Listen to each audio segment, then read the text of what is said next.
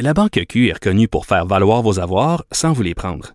Mais quand vous pensez à votre premier compte bancaire, tu sais, dans le temps à l'école, vous faisiez vos dépôts avec vos scènes dans la petite enveloppe. Hmm, C'était bien beau. Mais avec le temps, à ce compte-là vous a coûté des milliers de dollars en frais, puis vous ne faites pas une scène d'intérêt. Avec la Banque Q, vous obtenez des intérêts élevés et aucun frais sur vos services bancaires courants. Autrement dit, ça fait pas mal plus de scènes dans votre enveloppe, ça. Banque Q. Faites valoir vos avoirs.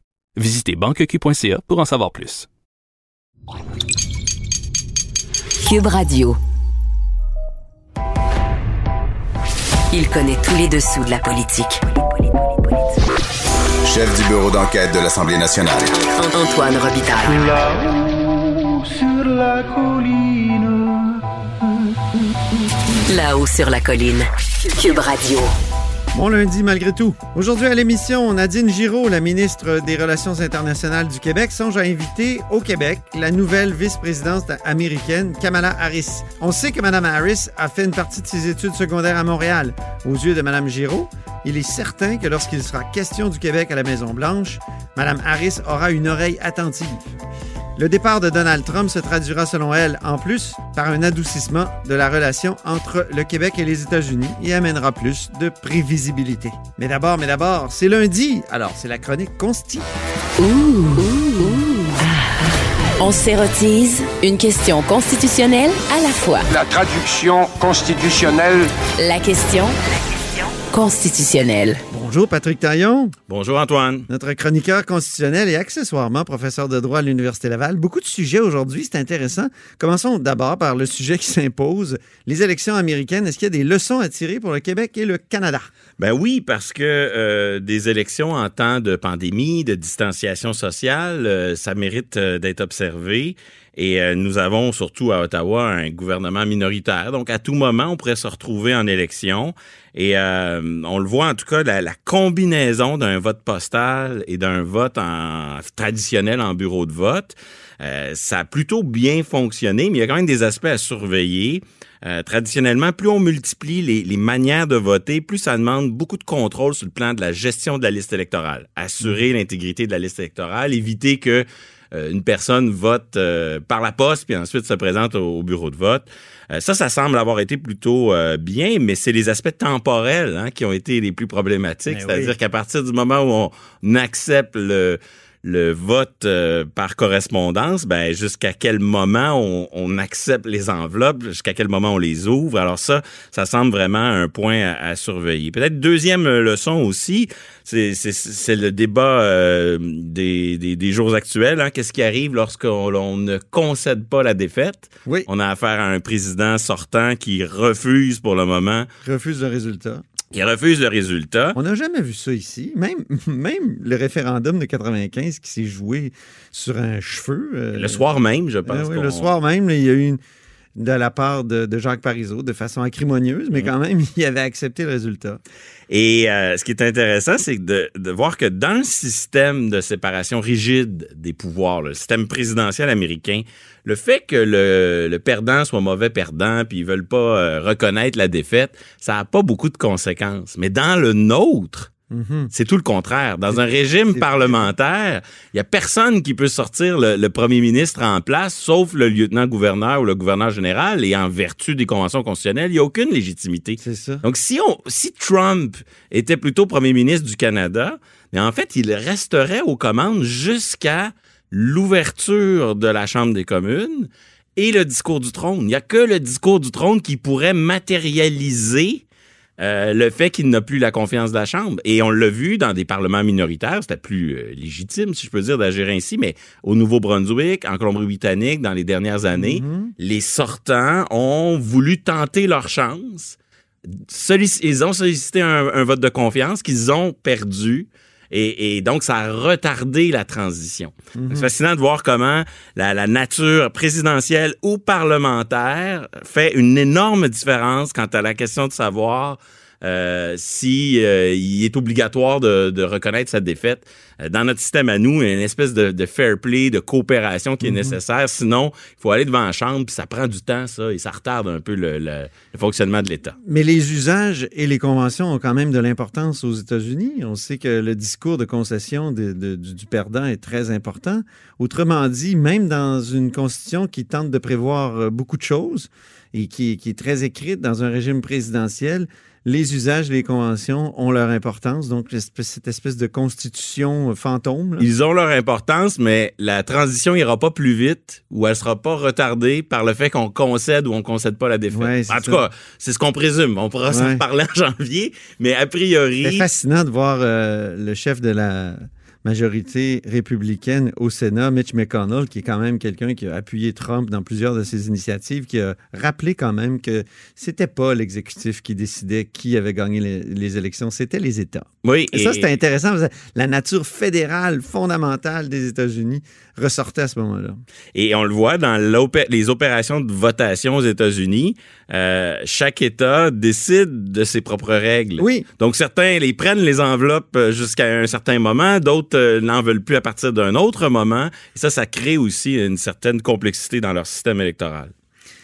Deuxième sujet maintenant, euh, l'étude de l'IRAI sur euh, octobre 70, euh, qui quand même est intéressante parce que on, on laisse croire ou on laisse penser que la proclamation des mesures de guerre était illégale. C'est fascinant, c'est super. 50 ans plus tard. C'est bien écrit. On, on entre dans les coulisses.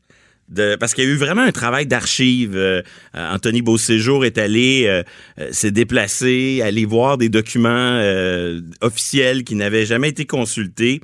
Et ce qu'on découvre, grosso modo, du moins c'est ma compréhension, c'est qu'à Québec puis Ottawa, on jonglait avec l'idée de faire une espèce de loi spéciale pour se donner des moyens. Puis à la dernière minute, ils ont plutôt ce qui était la- le projet de loi spéciale est devenu plutôt des règlements adoptés à la suite d'une proclamation prise sous, sous la loi sur les mesures de guerre.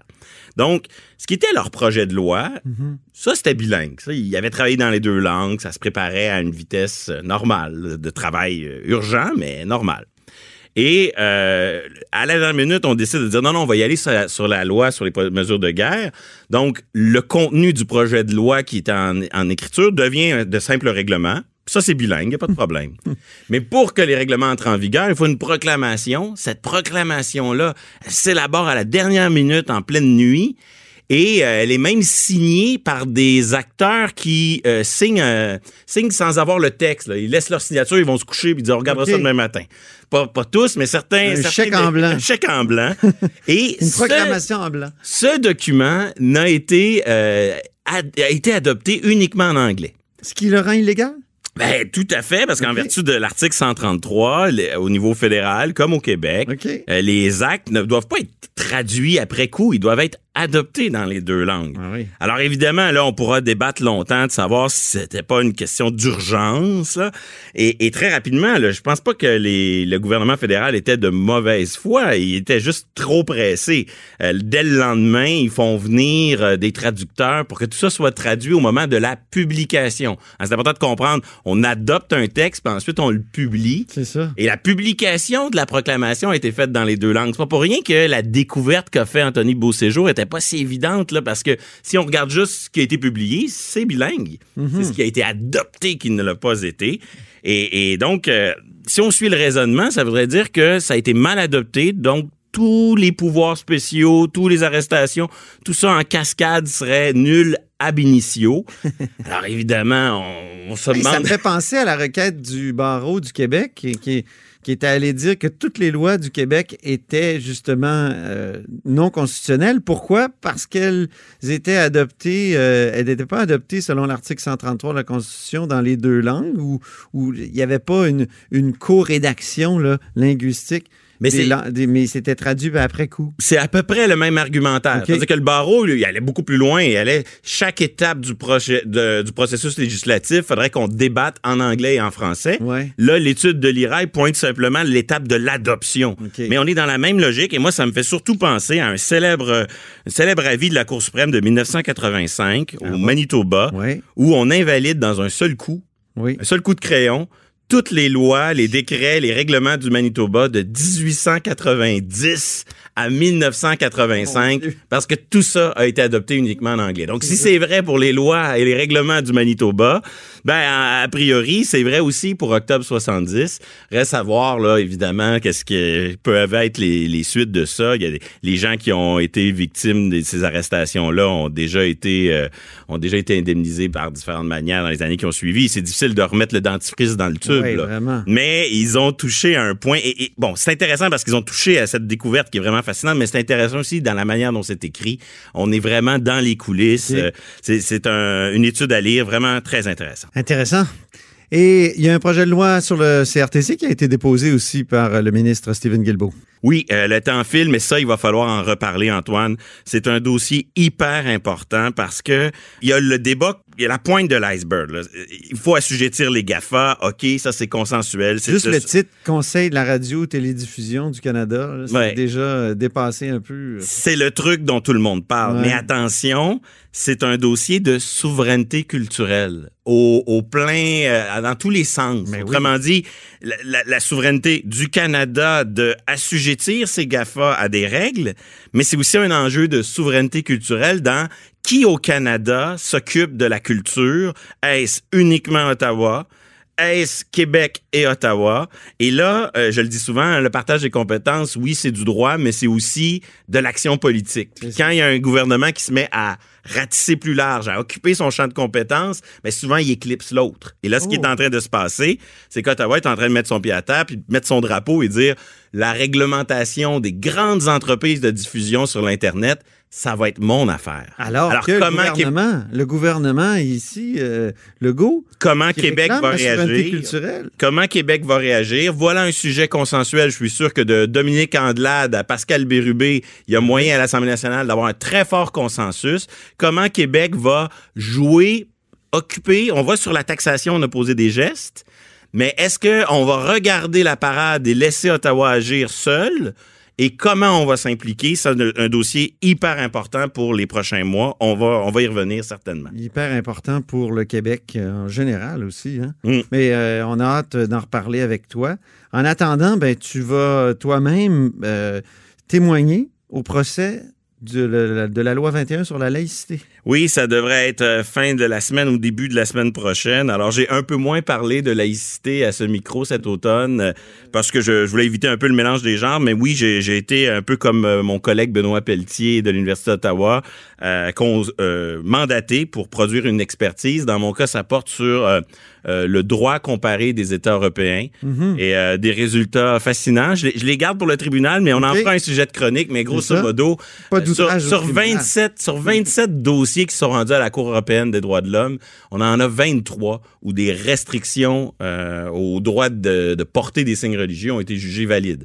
Donc, euh, on peut aimer ou ne pas aimer la loi 21, mais euh, de là à dire que le Québec est le seul exemple au monde à aller aussi loin, ben non, on voit qu'en Europe, La Cour européenne de justice là, dont Oui. on parle. donc. on voit en Europe une succession de cas. Et ce qui m'a surpris le plus, on en reparlera, c'est les décisions dans le domaine de l'enseignement où le débat euh, se pose vraiment dans des termes très, très, très différents de ce qu'on entend ici dans l'espace public. Peut-être qu'on est plus européen que nord-américain dans ce cas-là, sur ce plan de, de la laïcité? Ben, comme le dossier de la liberté d'expression l'a montré récemment, les droits et libertés, il n'y a pas juste une façon de voir les choses et ça devient, euh, euh, si le Canada est une un, un pays euh, plurinational composé de plusieurs sociétés, ben, ça devient un enjeu si à l'intérieur de cette fédération-là, il y a, y y plusieurs façons de vivre l'équilibre des droits et libertés. Merci infiniment, Patrick Taillon, notre chroniqueur constitutionnel et accessoirement professeur de droit à l'Université Laval. Vous êtes à l'écoute de là-haut sur la colline.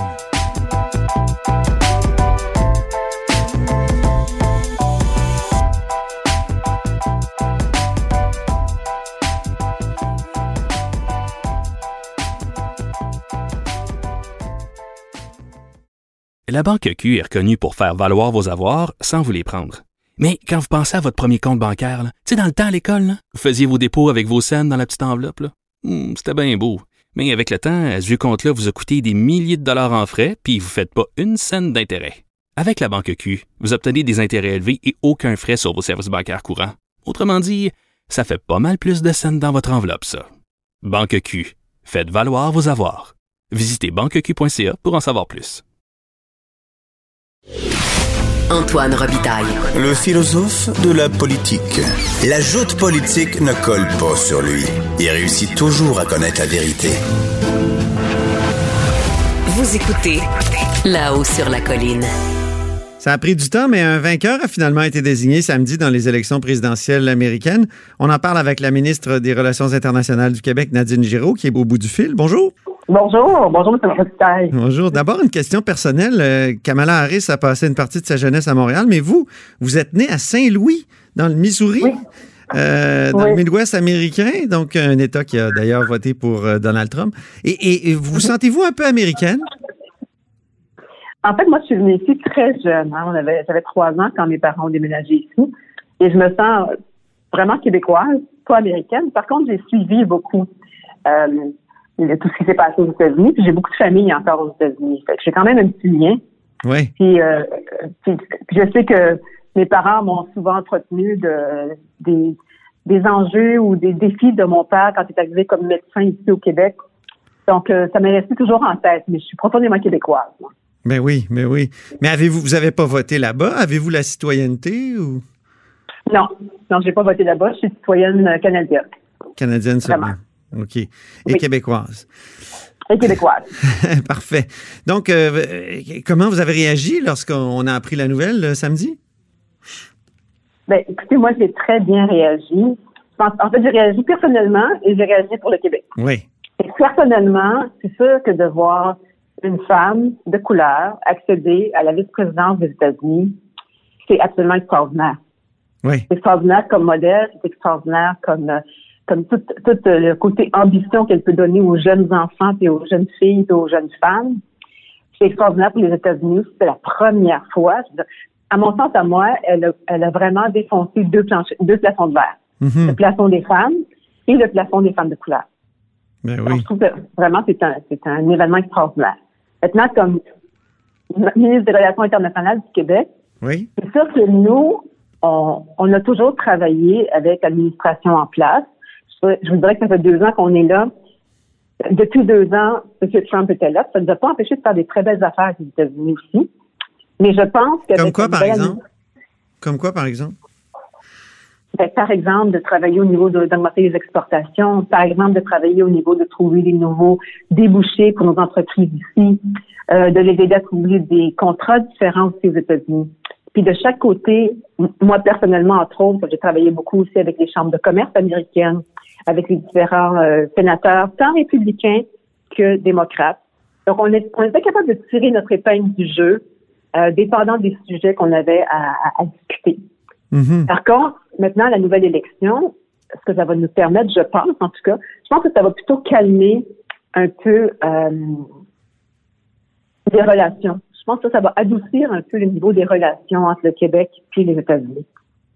À, Euh, à quel, à quel titre? Parce que on sait que les démocrates peuvent être très protectionnistes, peuvent se montrer très protectionnistes à l'occasion. On se souvient de même Barack Obama qui avait dit qu'il fallait renégocier l'ALENA. Il l'a pas fait, mais il l'avait dit.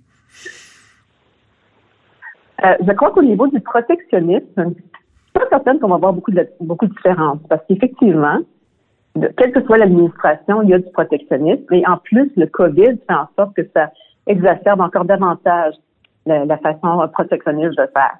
Par Mhm. contre, ça va être beaucoup plus prévisible comme relation. Ça, On, on était toujours un peu sur le sur l'état de, de moment de surprise là, avec la- l'administration précédente, tandis que maintenant, je pense qu'on va avoir beaucoup plus de prévisi- prévisibilité dans la façon de faire les choses, dans les la façon de contacter, de, de faire les contacts aussi, dans euh, dans le, le, le je dirais le pas l'environnement, mais le l'ambiance qu'il va y avoir entre les dans les différents échanges. C'est là surtout qu'on va avoir une différence, d'après moi.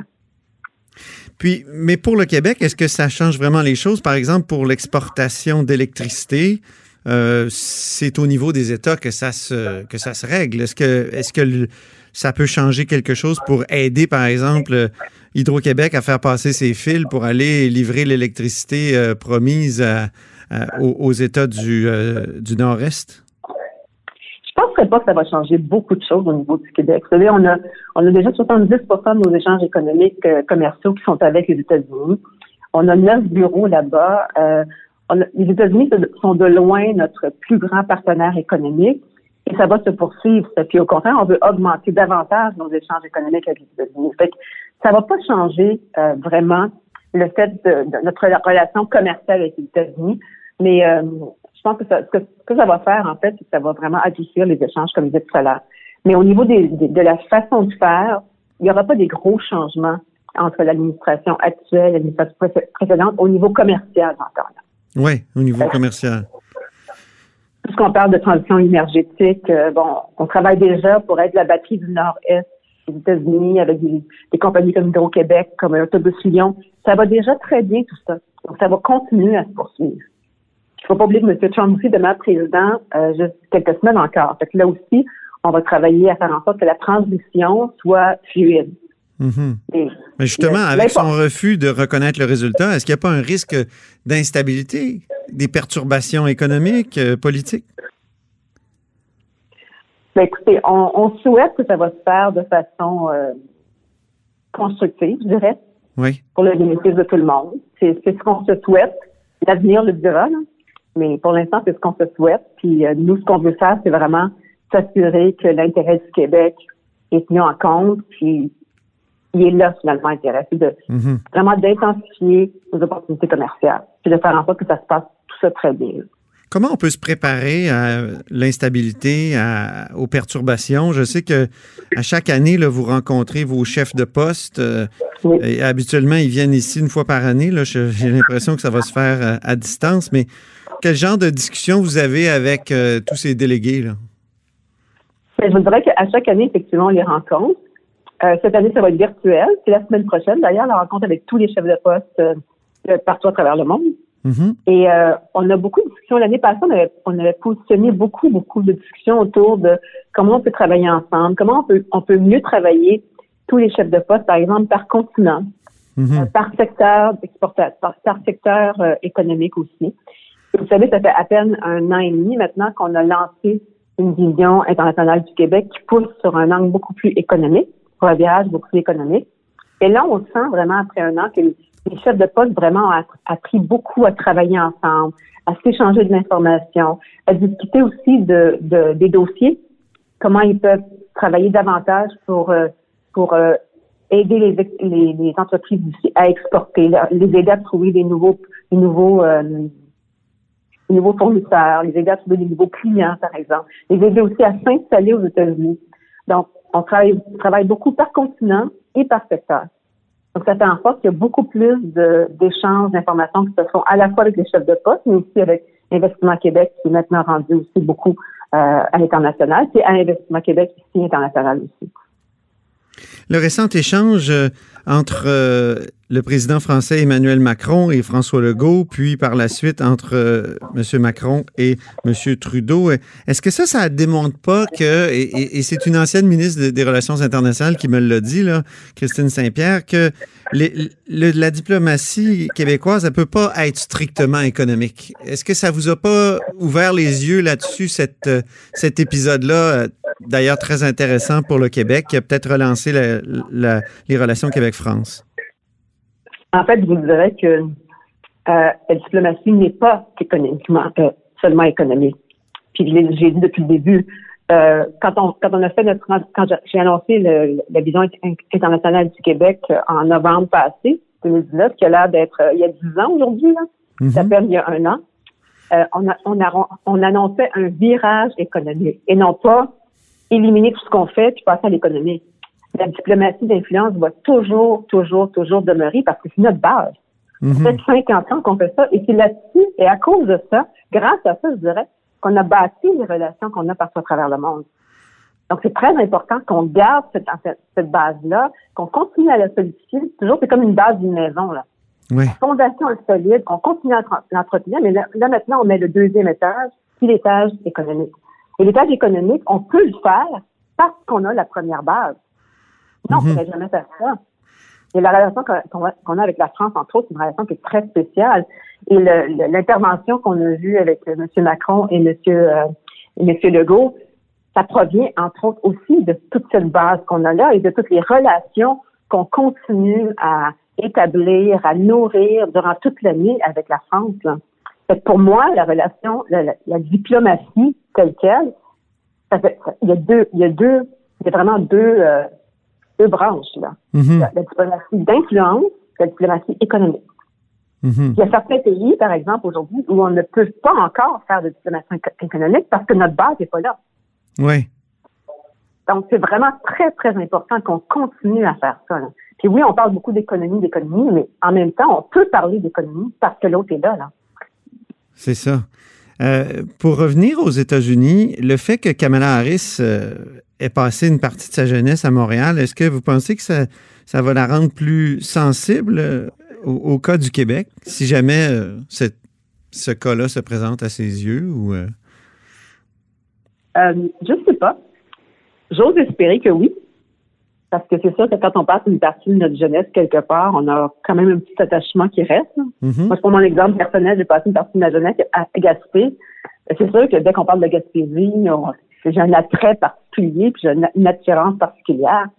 C'est que je suppose qu'elle doit avoir à peu près la même chose, surtout que une chose est sûre, quand ils vont parler du Québec euh, à la Maison-Blanche, je suis certaine qu'elle va, qu'elle va avoir une oreille attentive, puis je suis certaine que à l'instar de d'autres, elle ne se demandera pas où est le Québec sur la carte. Et, et là, on sait que son école secondaire euh, à Westmount se, souvient d'elle, euh, l'honneur. Est-ce que le Québec pourrait en profiter quoi pour l'inviter ici? Pour Est-ce que vous, vous pourriez tabler sur ce, ce lien-là qui est quand même particulier? On va essayer. oui. c'est sûr que c'est quelque chose qui me, qui me trotte dans la tête, je dois vous avouer. ah oui? Oui, oui. En, plus, On va voir comment ça va se poursuivre, tout ça, là, évidemment, mais euh, c'est quelque chose qui me trotte dans la tête. Donc, euh, c'est ça. Vous avez des, éléments communs avec euh, cette femme, après tout. Mais écoutez, on est toutes des Vous êtes une politicienne, toutes les deux politiciennes. Vous êtes noire, oui, c'est ça. Il y a déjà, un petit peu comme je me sentais aussi des liens avec l'administration euh, Obama, c'est évident que c'est évident qu'en étant une femme de couleur qui accédait à un poste très élevé, le poste de niveau aux États-Unis euh, de présidente, euh, au niveau politique, c'est évident qu'au départ, on se sent connecté. Ben oui. Ne presque par ça. Hein? Alors, on va, on va voir ce que vous allez faire, quelle sorte d'invitation vous allez lui lancer, Nadine Giraud. on, va vous suivre. Euh, merci beaucoup pour cet entretien. Merci beaucoup, M. Robitaille. Nadine Giraud est ministre des Relations internationales euh, du Québec. Eh bien, c'est tout pour nous à la haut sur la colline pour aujourd'hui, euh, lundi. N'hésitez surtout pas à partager vos segments préférés sur vos réseaux et revenez-nous demain.